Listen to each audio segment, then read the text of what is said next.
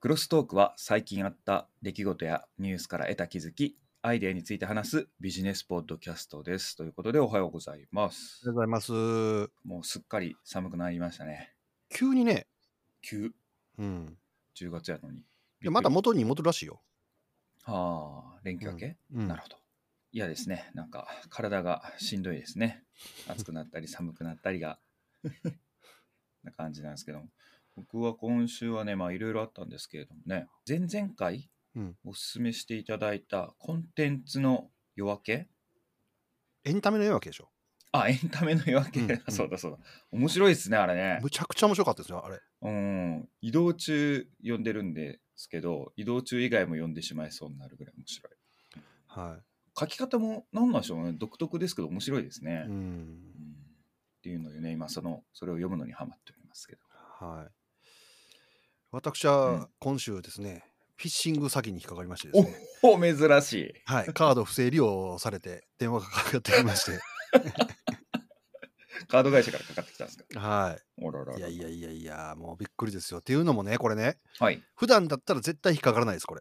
うーん。普段だったら絶対引っかからないんですが、実はまたインドネシアに行っておりまして。おおそうなんですね。で、はい。そこでチェックイン、ホテルにチェックインする際ですね、うん。カードの番号間違えたんですよ、俺。暗証番号。はあはあはあはあはあ。であれ？と思って、なんかちょっとテンパってもうて、はいはいはいはでい。2回間違えて、これ3回失敗したらちょっと確かなんかアウトになるなと思って、はい。カードを変えて結局チェックインをしたんですね。うん。で、そのタイミング、部屋に入ったタイミングでちょうど使ってた楽天カードから不正利用のお知らせっていうのが来たんですよ。そしたら、ま、売っちゃうじゃないですか、間違って。あ、なんか来たんやと思って。ああ、なんかちょうどアクシデントあった後やから。そうそうそう。はいはいはいうわっと思って、しかも海外でやったから、なんか間違われたんやと思って。はいはいはいはいはい。で、それが見事にフィッシングサイトやったってことですね。ああ、なるほどね。はい不正利用のお知らせがあるからログインしてくださいっていう、そうそうそう偽の、偽のウェブサイトに飛ばされてしまってそうってことですね。メールが来て。はいはいはい。で、ちゃんと用できてて、楽天のデザインになってあるんですよね、見た目は。うん。うんうんうんうん。で、もうそういいうのがあった直後だったんで、もうね、タイミング良すぎて引っかかるというね、うん。ああ、そういうこともありますよね。向こうは。ランダムに出してるから。なんていうタイミングの悪さだっていうようなところで引っかかって、で、えー、とこの間、おとついかな、電話かかってきて、えー、と毎日なんか2万円ぐらいずつ引き落とされてますけど、使ってますっていうので、いやいや、使ってないですいう話で、カードが止まり、まあ、あの、それ、実はあの法人カードだったんで、他にね、使ってるとか全くなくて、うーん。この間ちょっとほんな作ったとこだったんで、今回その出張行くにあたって、経費の生産、個人と会社と分けてっていう時に、ちゃんと会社のやつで切ろうと思って、めんどくさいから。作っといたやつやったんで、何も別に定期的な引き落としとかがなかったから、書いても全然問題なかったんですけど、おまあ、とはいえそういうことがあって、ーうん。ちょっとビビっておりました。番号発行し直しから法人カードになっちゃうってことですね。あそうそうそうまあ、えーすごいですね。そういうタイミングだと確かにね、いつもはこうアドレスチェックしたりとうか、んうんうん。パッと見ね、なんかおかしいなって思ったらもうあかんわとか、そもそもそんなんが来てもね、アホかみたいになりますけど、あもうね、バッチしすぎてびっくりしましたよ。ーすっげえタイミング。はいタイミングってやっぱ重要なんですね。うんで、まあ、それに絡めて、その、うんフィッシングの記事を1個見つけたんが、はい。上司のふりをしてフィッシングメールが来るっていう詐欺がなんか最近流行してるらしくて、上司のふりして。はい。ビジネスメール詐欺っていうらしいんですけど。その仕事関連のね、メールに見せかけて、その決定権のある管理職の人間を装って、でここのに振り込めみたいなメールを送ってくるんですね。その経理部的なところの人に。ああ、はいはいはいはいはいはいはい。これは引っかかるでしょ。考えるな、また。新しいの来ましたね。これがですね、2019年から2011年にかけて65%増加で、なんと、その詐欺で引っかかって振り込んじゃった金額っていうのが6兆2000万円ですって。え？そんなに？うん。えやばくないですか？国内いや、これ FBI の調査って書いてるんで、アメリカとかあですね。うん。むっちゃすごい。でもね、これやっぱこれもタイミングとかがで多分やられちゃうんやろな。ーえー、やばいですねそれもやっぱそうですね。出すコストは0円にほぼ近いんでうね、ん。まあ、実際には0円ってわけではないですけど、は限りなく薄いから1個でも当たればね、OK っていうね。そうなんですよタイミング。で名前とかも多分、アメリカとかその英語とかの名前やと、なんとなく勝手な思いかもしれないけど、日本人より名字とかその少ない気がするんですよ、種類が。あー、確かにそうかもしれないかもしれないですね。そういうなんかたまたま。ま当たってしもうて、名前も。はいはい。まあ、字面がそもそも少ないですからね、26文字だから。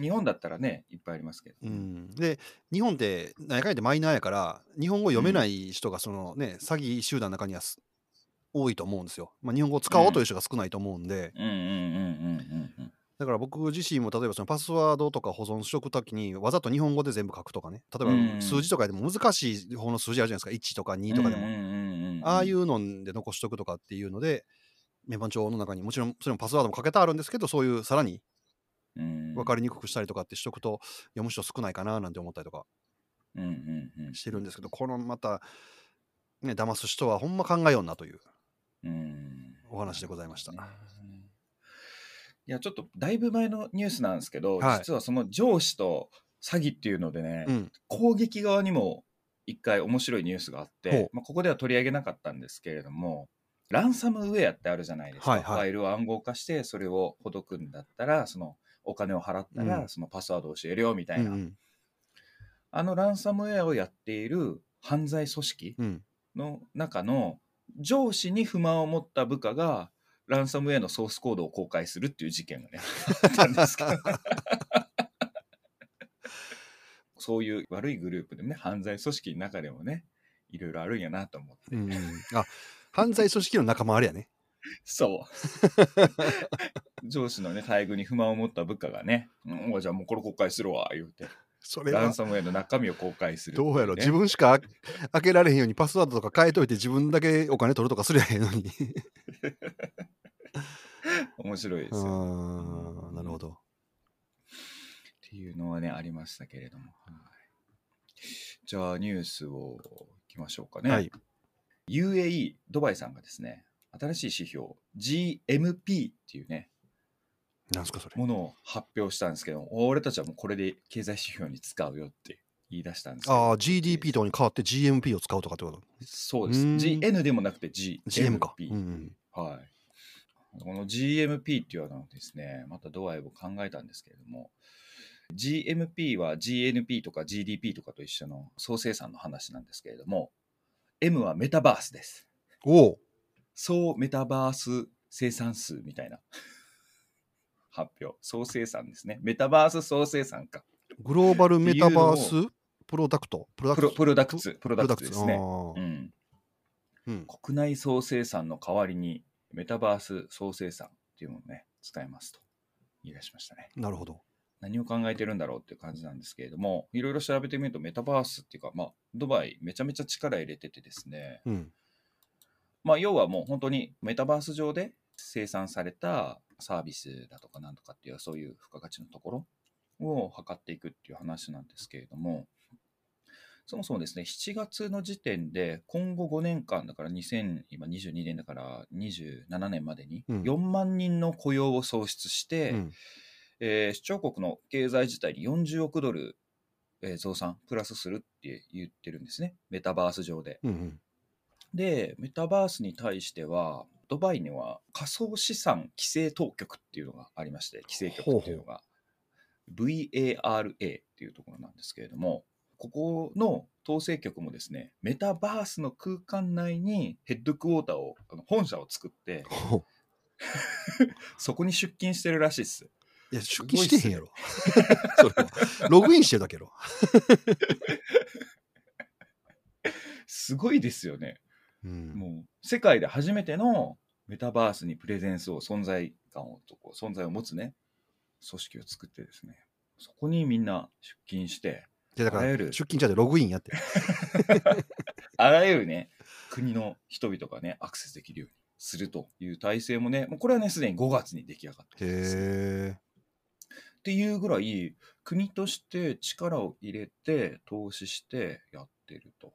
どこまで彼らはメタバースってまあ区切ってるかどうかは別として、1000の企業がドバイ内ではもうメタバースのあれとして活動、雇用とか、あの付加価値を生んで活動してると。いうふうに言ってるんですね。うんいやもうこれやばいなと思ってですね。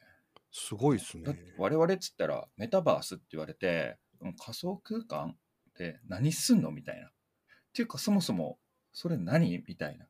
ゲームでしょ？みたいな。ああ、そういう認識の人多いと思うね。うん。意識じゃないですか。我々に至っても、メタバースでビジネスしてって何すればいいんやろうっていうか、成功する、まあ、日本でね、お金を払って対価をどうのこうのしてくれる像が今すぐ立ち上げれるか半年、1年でやれるかって言ったら思い浮かばないじゃないですか。うんそうですね。うん。うん、逆に言うと、ホームページ、ウェブサイトの制作会社っていうのを今立ち上げても、まあ営業して取ってきてみんなお金払ってくれてって想像がつくじゃないですか。うん。つくけど、儲かるイメージじゃないね。ああまあそうですけど、その業としてできるじうんうんうんゃないですか。うん。でも、それって20年前とかにホームページ、インターネットになんでそんなもの作って儲かるんすか、うんとかってなるのと多分一緒の出来事だと思うんですよね。あメタバースの会社？メタバース上に何か作って？何かやるってなんすかそれみたいな儲かるんすか、みたいなそんなことよりもみたいな感じになってるっていう状況だと思うんですよ。あ。うん。それに対しても向こうは国として投資して先行してここまで絵を描いてやっていってるっていうのにちょっとね本当に開きを感じますね。しねこれを、うん、これに対してどういうもう国としても計画出してるし、まあ、多分、うんドバイって何語なんだろうあれで検索すればそういう企業とかも多分出てくると思うんでここちょっと調べたいなと思うんですね自分のイメージがこうできるようにするためになるほどね。多分今後10年20年経てば20年前2002年はもうホームページってまあ儲かるというか作ってる企業増えてきましたけれども、うん。それよりも5年前とかの95年の時点とかインターネットにホームページウェブサイト持って何になるのみたいなところも多い認識でしたから皆さん、うんで考えるとね、えっと Windows95 の時代とかね誰もそんなこと言ってなかったんあーでそれと一緒で20年後のメタバースっていうプラットフォームの上にどうなってるかっていうのをねここからちょっとイメージングできるなと考えておりますそれぐらいなるほど、なるほど。うん、インパクトのあるこれは要素だなと思いましたねまあ、そういう認識になるのか、その前にも、獅子類類があったじゃないですか。はいセカンドライフとか。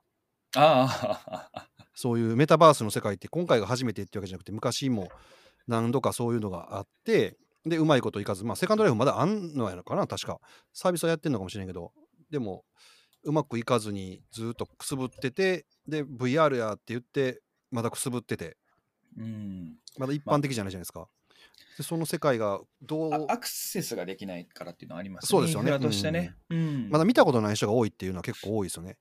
体験したことがない、うん。一部ねアメリカの方の Z 世代では6割がそういう端末を持ってるみたいなああそうなんや見たすごいあるんやけれども、ほんまかな？それもちょっと裏取りせなあかんけどな。いやだからもうこれからあれよ、うん。もう出勤じゃなくて、ああ、もうロまたまたすぐログインしなあかんわ。って言って憂鬱になるというね、月曜日に。会社行かなあかんわ。じゃなくて、あそこ、あのアカウントにログインするっていうのが憂鬱になる世界がやってくるかもしれないですね、もあう VR になると。そうですね。う、ん。嫌やなみたいな。うん。まあでも今リモートワークしてる人たちはねあここに座ってログイン押すみたいうん、な あパソコン立ち上げてあれせなあかんわっていう 状況でしょうからね。はい。出勤せなあかんわじゃなくて。ただね、あのメイクであるとか、衣装どうしようとかってね、アバターで適当にやってればいいから、楽は楽かもしれないね、女の人はね。悩まなくて悩まなくていいですね、今も皆さんそうですね、ズームは化粧してくれるけど、チームスはしてくれないから、朝の会議、ズームでやってほしいみたいなね。そうなんや。はい、ありますからねそうか。まあ20年前とかの世界を考えるとそういうことね。そうですよね。うん仮想空間に対する投資としてですね、うんでもその時ってちょうど95年とかってまあ1人1台パソコンあるかないかの時代だったんじゃないかな。普及率ちょっと見てみないと分かんないですけど。いや、まだなかったんじゃないかな。オフィスの中に多分1台とか2台あって、それを交互に使う時代だと思うよ、95年とかまだ。あーですよね。Windows95 って何かよくわからないけど買いましたっていう人がテレビに出てたぐらいなんで、うん。多分そうですね。僕もその時15歳そうだ。パソコンなんて持ってたらえ何それみたいな。オタクみたいうな、サブカルチャーの一個でしたからうね、ん。うん。そうだな、はい。それがもう30年ぐらい前なの？そうですね。ほぼ30年ですね。あと3年で30年になるから、この3年の進化って言ったら多分めちゃめちゃでかいと思うんですよ。コロナ前とコロナ後で。うん。技術が全然違うじゃないですか。確かに。って考えるとやっぱ二十何年の刻みで考えたらもうめちゃめちゃ次は、まあ、メタバースって言われるものが、まあ、どこまで含まれてるかは別として次描いてる人たちがいて、うん。金使う人がたちがいるんだったらこれはなんか実現化される何かがあると思うんですよね。確かにね。うん、まあ技術もそうやけど、やっぱマインドじゃない？人のマインドがだいぶ変わったから。ああそれもあるかもしれないうん、そっちの方がなんか大きいような気するな。あーそれで言うとさらに遅れてるかもしれないですね。うん日本は相当それで遅れてて、そのね、国の為政者であるとか、官僚であるとかっていうのはそっちの意識がなくて、ドバイは何やったっこの間、ザ・ウォールやったっけ、はいはいはい。あれもあっちでしょ？ザラインねザ・ラインか。ウォールじゃないラインか。とか、そういう構想とかっていう、なんやろ。日本じゃったら、うんぜ絶対誰も構想しないようなすごいことを考えるようね。ん、うんですね、うんそういう計画を進めてるんで、メタバース上に作りましたとか言われても困りますけどってなるかもしれない ですね。ザ・ラインでラきましたインメタ、はい。できました、メタバース上に。みたいな。うんおいおいって話じゃない。まあまあ、でも、メタバース上にあったら俺らでもすぐ行けるもんな、物理的に必要ないから。ということで、はい、はい。ちょっと目が覚めるようなあニュースでございました。僕はですね、20年、30年よりさらに前の世界に行ってまいりまして、おっと。はい、2回目のジャカルタ訪問行ってきました。おおで、向こうで今回は実際に仕事をするということををするにあたって、どういうことがハードルになって、どういうことが必要かっていうのをいろいろ聞いてきましてですはいね、これはですね、前回はちょっとお話ししてないかもしれないですが、えっと、うんインドネシアっていう国はすごく外資への規制が厳しくてですね、うんうんうんうんうん基本的に外資でえ向こうに会社を建てようとすると、まあ、大きい会社はほとんど合弁でやってるんですよね、向こうの会社と。で外資っていうので、まずその場合は会社を作ります。でその場合に、今のこのレートで日本円で1億円の資本金が必要です。お。最低ね、1億円の資本金が必要で、ただ、その外資の会社だけ作っても、向こうで何の商売もできないんですよ。あれ売れない、これ売れない、こういう障害があるっていうのがあるので、結局、それ会社作るだけで1億円持ってってもしゃあないじゃないですか。うんうんうんだから実際にはどうするかっていうと、向こうの企業と組んで、で向こうの企業が実際に動くんやけど、こっちの技術を提供してっていうような形で、例えば、ホンダとかヤマハとか、バイクだとかう、ん。車とか、そういう、あ、車はあんまりか、バイクとかっていうのは結構売ってるんですよね。うーん。で、どんな産業も基本的にはもう自分のとこで頑張ろうっていう姿勢が強くてですね、うんうんうんうん農業であってもそうやし、うん。工業製品とかもそうで、とにかくいろんなものが輸入しづらいんですよ。おー。特にその製造業とかでいうと工作機械とかってものすごい難しいらしくて入れんの。うーん。うん、向こうのしあの何を心配してるかっていうと雇用がなくなることをすごく心配してるみたいですね。ああなるほどね。はい、技術が育てないことと。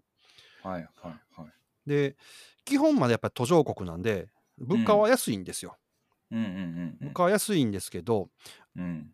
人口自体がまあすごく多いのと、うん。それに比例して富裕層もすごく多いのでお金が使えるところうん。っていうのもすごく多くてここがですね昭和30年代40年代日本が急成長してた頃の部分とちょっとだけ違うところ。うーん。はい昔のその30年代40年代のあのオールウェイズだっけ？三丁目の夕日の時代っていうのはんんみんながライジングしててそんなにお金持ちの数って日本の中で少なかったじゃないですか。うん。総中流目指す時代ですからね。はい。でインドネシアはお金持ちももういっぱいいるんですよ華僑とかで。おおなるほどね。もう信じられんぐらいお金持ちがいっぱいはいはいはいはい。層もいてて。でもライジングしてくる人もいっぱいいてて。で全ての人口を合わせたら日本の今2.5倍ぐらいいるんですよね。おおすごいっすね。はい、だから市場はどこの市場も大きくって、うん、でもう一つは途上国ですからある程度そういうサービス業とかっていうのもその30年代40年代前の日本とは違ってちょっと洗練されてるっぽく見えるとこもあるんですよ。うーん。そのショッピングモールがあったりとかってその30年代40年代になかったじゃないですか。概念としてなかったものがあってあるんで。そうですね、はいまあ、携帯があるとかそういうことですよね。はい、そうそうそう。スマホがあるとかね SNS があるとかってそういうようなことがあって、ちょっとだからハイブリッドというか、なんやろ。ろサイバーパンクというかなんかごちゃごちゃした世界ですよ俺らからしたら。でも根本は途上国っていうところがあってうんものすごくサービスレベルが低かったりとか、信じられへんぐらいまずい店があったりとかご飯屋さんでも。はいはいはい。まあまあなレベルのショッピングモールにね。うん。僕らも入ってうん。お茶しながらミーティングしてたんですけど、うん。そのお店でうん。ボーイさんですねウェウェイターの子がですね若いね。うん。逆に思いっきり熱い紅茶こぼしたんですよバーンって。へえほんで普通やったらですよ日本やったら「ううんわすいません」っておしぼり持ってきてその客にバーって拭くじゃないですか、はいはいはいはい。その男の子どうしたかって言ったら、それを、そのおお盆もそーっと避けてですね、うん。で、で、あの、バックヤードみたいなところで俺は見えとったんですけど、ええそのお盆を拭いてるんですよ、一生懸命。はい、行って客なんとかせえよと思うけど。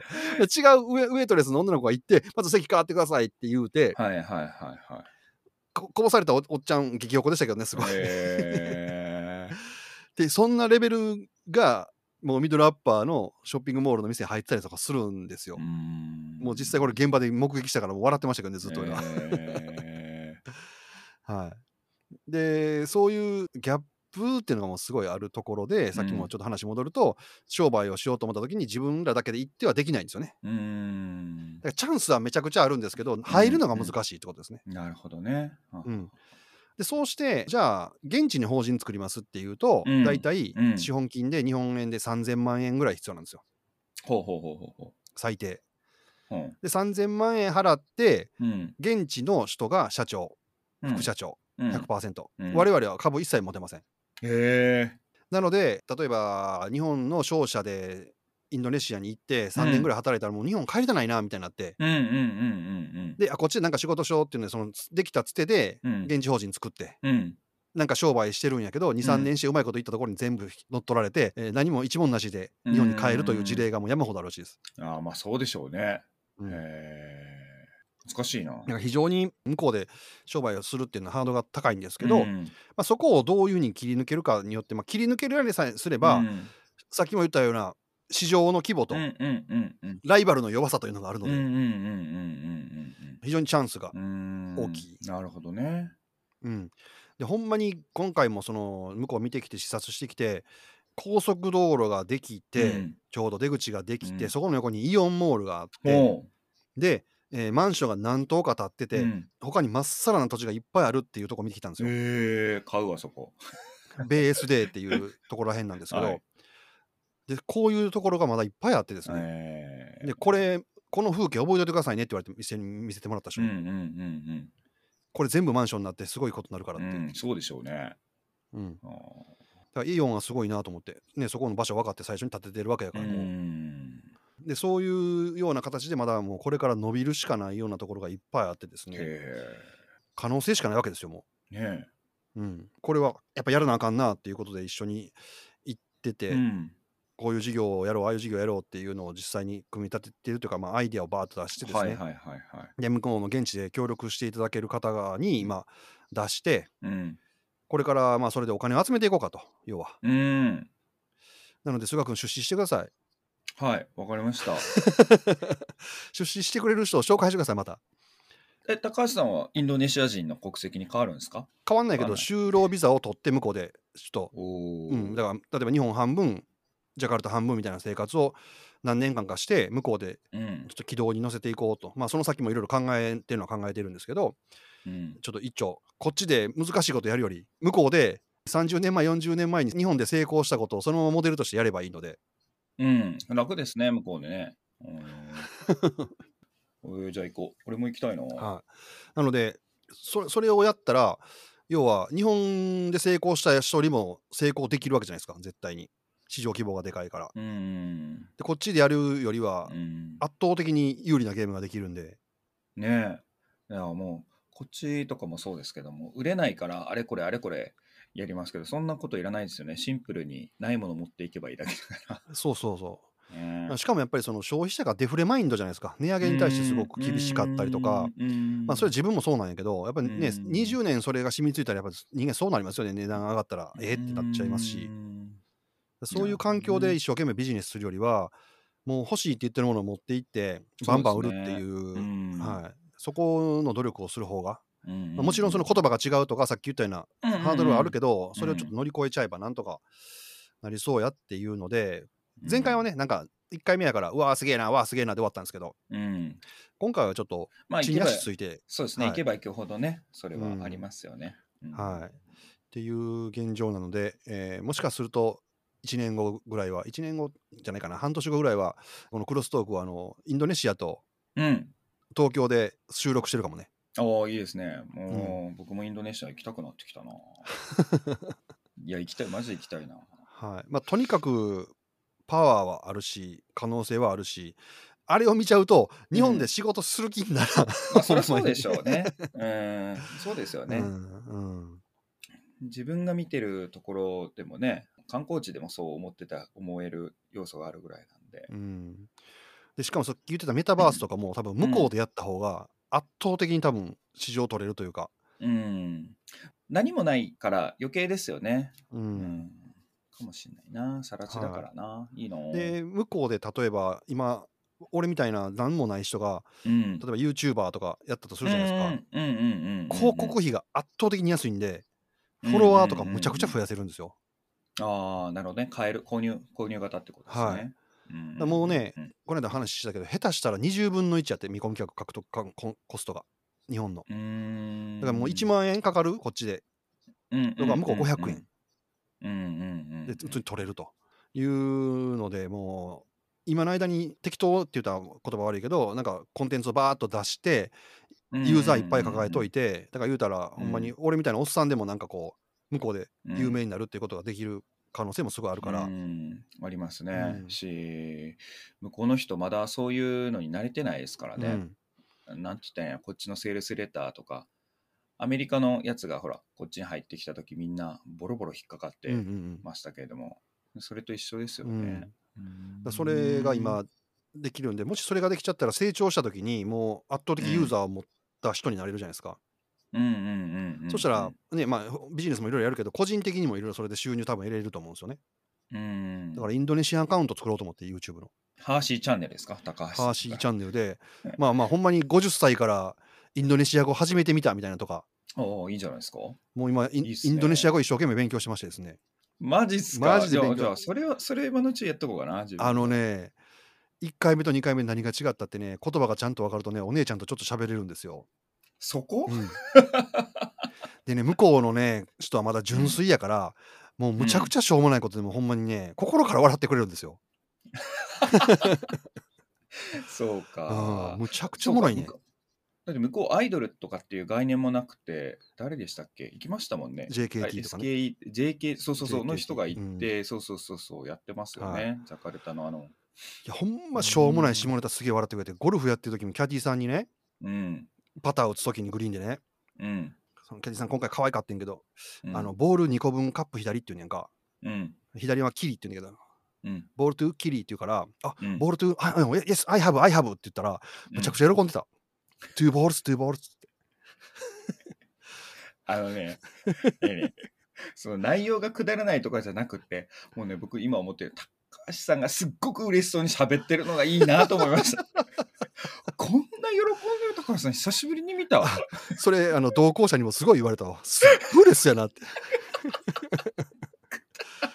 いやほんまに単語としては大きいとか小さいとかうん。まあそんなあまあなんていうの？単純なやつでしょ？言葉、でだけでもうすげえ笑ってくれるのよ。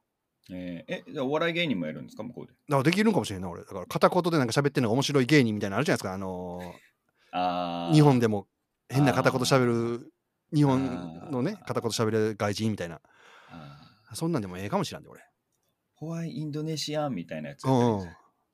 なんでなんだいインドネシア人みたいな。渋滞多すぎるんじゃー言うてそうそうそうそう。厚切りゼーションのパクリみたいな。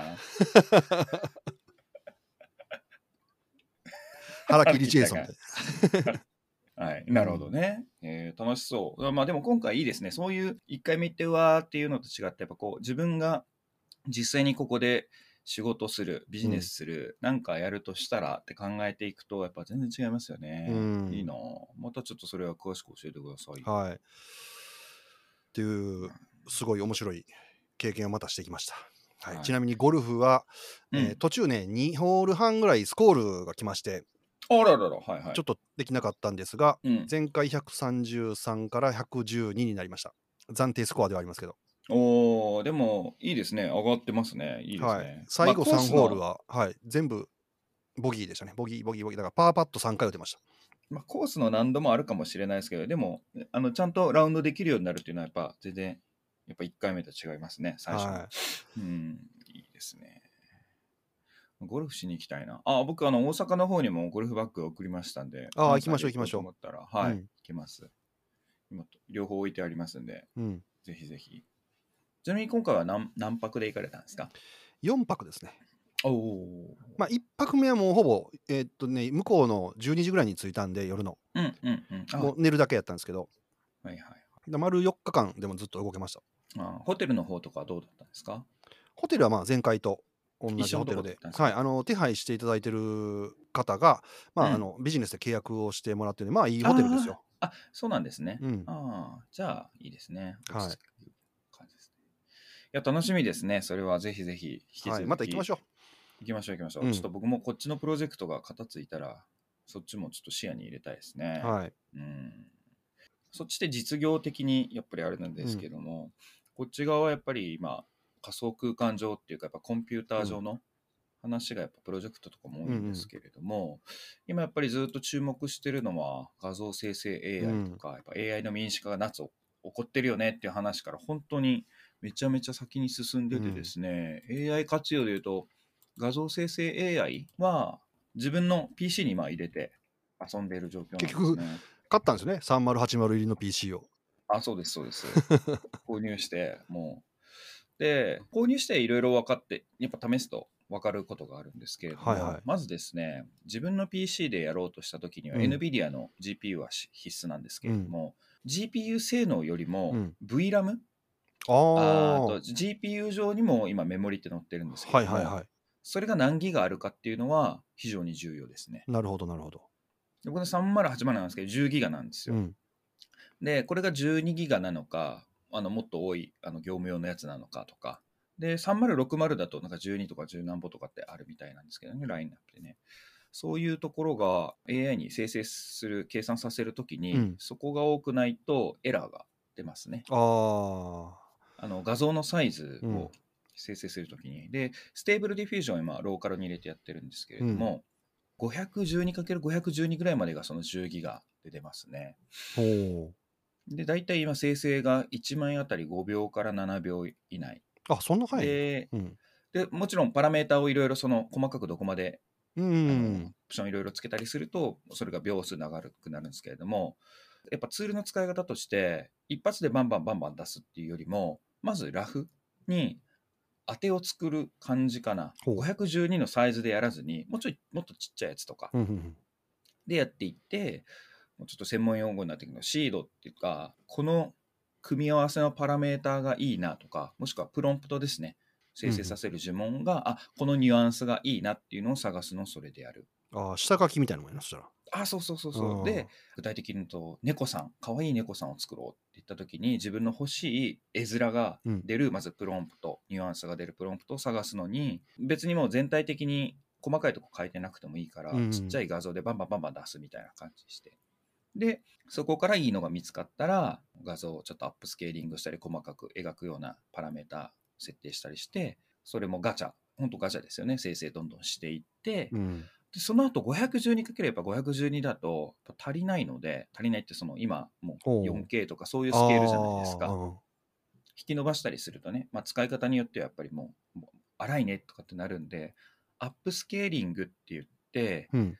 レゾリューションを上げる要は 512×512 をフル HD にしたり 4K にしたりっていうそういうことを AI にやらせることができるんですよ。それまた別の仕組みなんですけど。でそいつに入れると、あ、512×512 で可愛い猫ちゃん。でも、大きくひ表示したらボケるねっていうのが、あ、大きく表示しても綺麗になるね、みたいな風にアップスケーリングかませばより使える素材になっていくっなるほど、なるほど。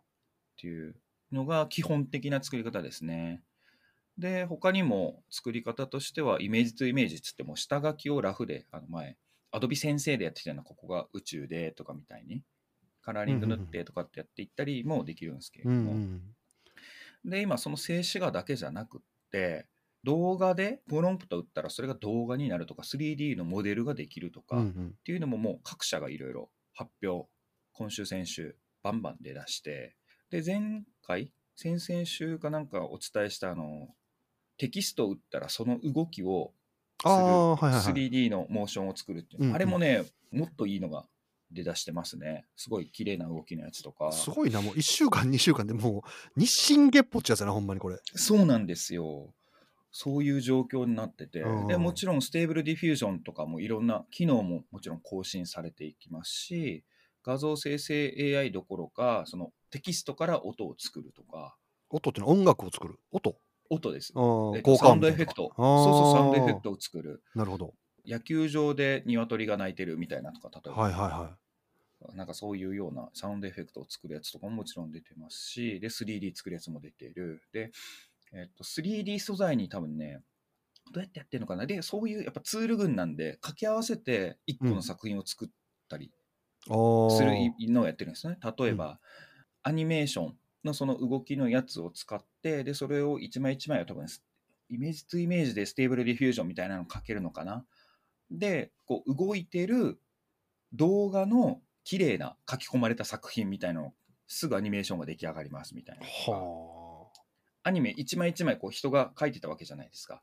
その動きの部分を動画系のなんかそういう動きの CG で作って、それを一枚一枚なんか今度は緻密に書き込んだバージョンに変えていくみたいな感じのことされてるとあか。はあだ要はキーフレームみたいなのだけ書けばなんかアニメみたいになるってことですか？はい。で、書くやつも自分で書くんじゃなくて、あそのあそっか。動画のそういう生成させるやつになんかするとか、もしくはそういうもともとあった動画の動画アニメーション制作ソフトみたいなので、だったらある程度簡単に作れますよね。うんうん。で、それを、うんキーフレームにしちゃって、で、あうん。と細かいところは AI に書かせるとか、あとはあの自分で写真撮るじゃないですか。うん。もうみんなアイデアで使ってるんですか？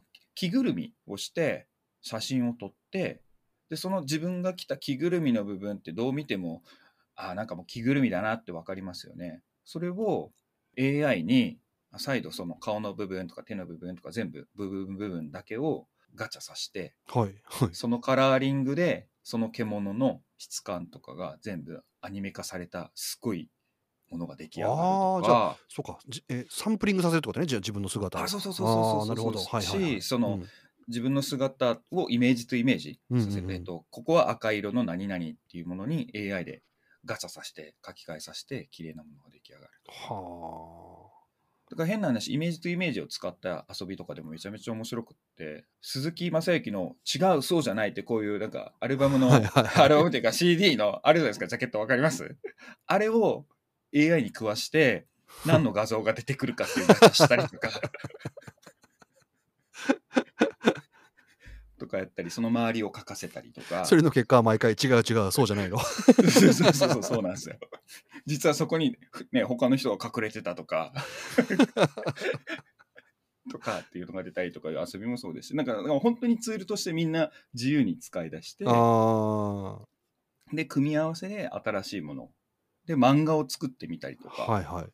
いろいろね結構ねみんなやってますね、はあすごい進化のスピードやなうん、ソフトも進化してるしうん。使い方も進化していってるし、うん。これもまず結構ねやばいと思いますね。ですよね。昔やったらそういうアプリが出ました。ユーザーはそのアプリを一生懸命使っていろんなもの作るやけど、ユーザーとアプリが一緒に進化してる感じですよねなんかそれは。そうそうそう使い方も。ね、はい。使い方とアプリとか両方でずっと進化してて、そうですそうですうです。勝手にユーザーもその組み合わせとか勝手に自分で考えてやったりとかねすごいですね。はい、で Stable Diffusion のフレームワーク考え方だけを使って、うん。今度は学習させてるなんか辞書みたいなやつと別の当て込んで、うん何々用みたいなうん。ものにしたりとかより精度が高いある特化した分野に対しては精度が高いものが出るとか、うん。はい。もちろんなんかエロの分野に対してもうん。みんな探求してる方もいらっしゃいあますし、ーそうじゃなくてこういう産業に使いたいっていうので特化して探求してる人もいるし。すごいな。あでそれを出したことによってそういうなんか各社が焦って、うん。まあ次なんか今度またあの国際的な発表会もあるらしいのもあるんですけれども、うん。各社がどんどん出し出してる。Google さんとかも、まあ、公開はしないけど今ここまで我々はできてます。がメタとかもうんうん発表してましたし、食い尽くされないように先々も多分葛藤があると思いますね。投資、うん。ここまでしてたけれども。 Stable Diffusion でオープンされたことによって衝撃が走ってでそっち側にプラットフォームっていうかもうユーザーが今集まっていってるから、うんじゃあお俺らもなんかドーンとやらないといけないけどこれ無料でやるのか有料でやるのかみたいな。あー。で、Google 側も動きが出てきて、そういう AI 系もなんですけど、今度はその AI を試される Google の Python で動くサーバー貸し出しみたいなサービスがあったんですけど、それもね、料金体系が変わっちゃいましたね。えーそそれは上がったんですか？下がったんですか？上がりました。ユーザーがめっちゃ使うようになって上がりましたね。なるほどなるほど。それはそういう Stable Diffusion とかその AI で絵を描くみたいなのに使えるからってことですか？あ、そうそうそうそう、みんながその AI のそういうのを試しでインストールしたりして、うんうん。今まで無料で使えてた枠ではほぼ何もできないようなみたいな感じになってしまったりとかなるほどなるほど。してますね。ちょっと話それるかもしれないけど Google あれやめたな。なんですか？ゲーム配信。あー、ステディエ ム。ステディアなんとか。ねなんやまあ、あの会社をまあぶち上げては。結構やめるよねああいうの。え。あー問題になってましたね。でも、そういう実は体質なんだよって中のクリエイターっていうか、うん。デベロッパー、えーなエンジニアがツイッターで言ってて、それにめっちゃレスがついてたりとか、うん。ね、ゲーム配信系の会社は、ううち何も聞いてないんだけど、みはいはいはいたい。な。あれ社員ですら聞いてなかったらしいでだからその辞めます発表の前の日に Stadia のサイト、ウェブサイトがリニューアルしてるんですって、へえほんで次の日に辞めますっていうことは作ってた人は知らんってことでしょウェブサイトとか、そっかそっか。うん。えー。すごいっすね。はリ むちゃくちゃやん。いい、むちゃくちゃ。いやいや、まあ、ちょっと話しといたけどはい。や、でも、あ、それで言うとあれですね、日本に投資するっつって、今度千葉県にアジアで3番目にでかい Google のデータセンター、あ作るんですか？うん。ん。って発表してましたよ。なんとかチャイさんが、ピチャイようん、アルファベットの人ですよね。うんピチャイさん。うん、が言ってたましたね。それも今週じゃないかな。なるほど。でも今やね今ちょうど円安やし投資するには一番いいとこですもんね。あ、いいのかもしれないです。うんうんあ、そっかそっか、そういうのもあるかもしれないですね。チチャンスでしょ。費用対効果すげえ高いかもしれない。治安はいいしうん円安やし人材の質はまあまあうん。他の国より高いしってなったらここでやっとこうかっていうのはいいんじゃないですか？チャンスで、うんその辺はやっぱ賢いな。まあまあね、そんなの含めて、こう多分この年末までにもっといろいろ変わると思います。よ。例えば AI 利用で言ったら、その画像系以外に今度は Google は今、裏でやってるのは、うん。アルゴリズムってあるじゃないですか、プログラム組む時の定石みたいな、うんうん。こういう計算式はこうやって書くんだよ、うん。みたいな。それも50年ぶりに人間が考え出したアルゴリズムよりもさらに高速に処理できる行と列のはい。乗算、あの掛け算うんうん。についての新しいアルゴリズムを AI が発見したみたいな。Google テンサーかな？テンサー。やっていう、うん、っていうのが、あ、なんですっけ、アルファとかあったじゃないですか、Google の。会社？はいアルファ5とか。はいはいはいアルファコン、うん。ああれのシリーズのやつで、ゲーム型ゲーム型って、まあ、要は評価させて、これが一番早い方が評価できんだよみたいなのに、コード組ませてるんでしょうね、アルゴリズムね。ん。とか、いやいやそうやってよく使ってんな。うん。あああと面白いのあった。で、今週ね、はまた発表されたやつで面白かったのが、これ日本の会社、AI なんとかって、えっ、とね、何ができるかっていうと、要は、プログラムのコードを AI に書かせるっていうやつで、うん。日本語で打ったら、それ用のコードが出てくるんですよ。例えば、Python でうん A と B の場所を入れ替えて、なんとかして、計算した何々を出してくれとかって、日本語で打ったら、そのコードはこちら、みたいな、コードがバーって出てくるみたいな。へえ。で結構なかなかそれをねみんなエンジニアがいじくりまくってディスってるのもあればえ 要は回答になってないねみたいなのもあればあ結構使えるなみたいな。あっていうちゃんとおすげえこんなのも回答してくれたっていうのも上がってるし。はあ研究者がえこのコードって俺が書いたコードなんだ研究して書いてたコードなんだけど何を勉強させたらこれが出てくるようになるんだみたいなとかああとは、実は小説も書けるんですね。多分今、アップデートに今消されてると思うんですけども、小説も書けるんですねって言って、トランプ大統領とドラゴンがちょめちょめする話みたいなのを 言ったら、英語でそれが出てくるんですよ。へえね、一人のストロングマンとドラゴンが一緒に住んでて、うんぬんかんぬんみたいな。うん。ファイトしてどうのこうの。が出てたりとか、へはい、っていうのも出てきてるんで、本当今、いろいろみんなオープンしだしましたね。うちこのことやってましたとか。すごい。もう本当にコンピューターと対話する時代やなこ言葉で言ったらなんか作ってくれるっつって、うん。でその言葉の打ち方によって出てくるものが変わったりとかするわけでしょだってねで、周りにこういうニュースとか話しても、ほとんどみんな知らないんで、あさっきの UAE の、ね、GMP じゃないですけども、本当に朝から晩までわけのわからん変なニュースやってるんだと、こういうの見てないと、世の中っていうか、マジで世界変わってるんで、変わってんな。気づずっとかない間に。統一教会、統一教会言うてるもんな。ず いつまでも言うとけっちゅうねん、ほんま。ほんとね、すごいことが今起きてますよ、うん。この半年は。うん、こっからもね、変わっていくんで。すごい話でした。あ、もうこんな時間や。じゃあ今週はこの辺にしときましょうか。はい、はい。じゃあ今週もお聞きいただきましてありがとうございました。今回の配信いいなと思ったらいいねボタンとかチャンネル登録ボタンを押していただけるとありがたいです。もちろんコメントとか、えっと我々と提談したいとか、そういうのを含めてお待ちしております。寒くなってきましたけれども、また一瞬暖かくなるみたいなので、皆さん体調気をつけて1週間お過ごしください。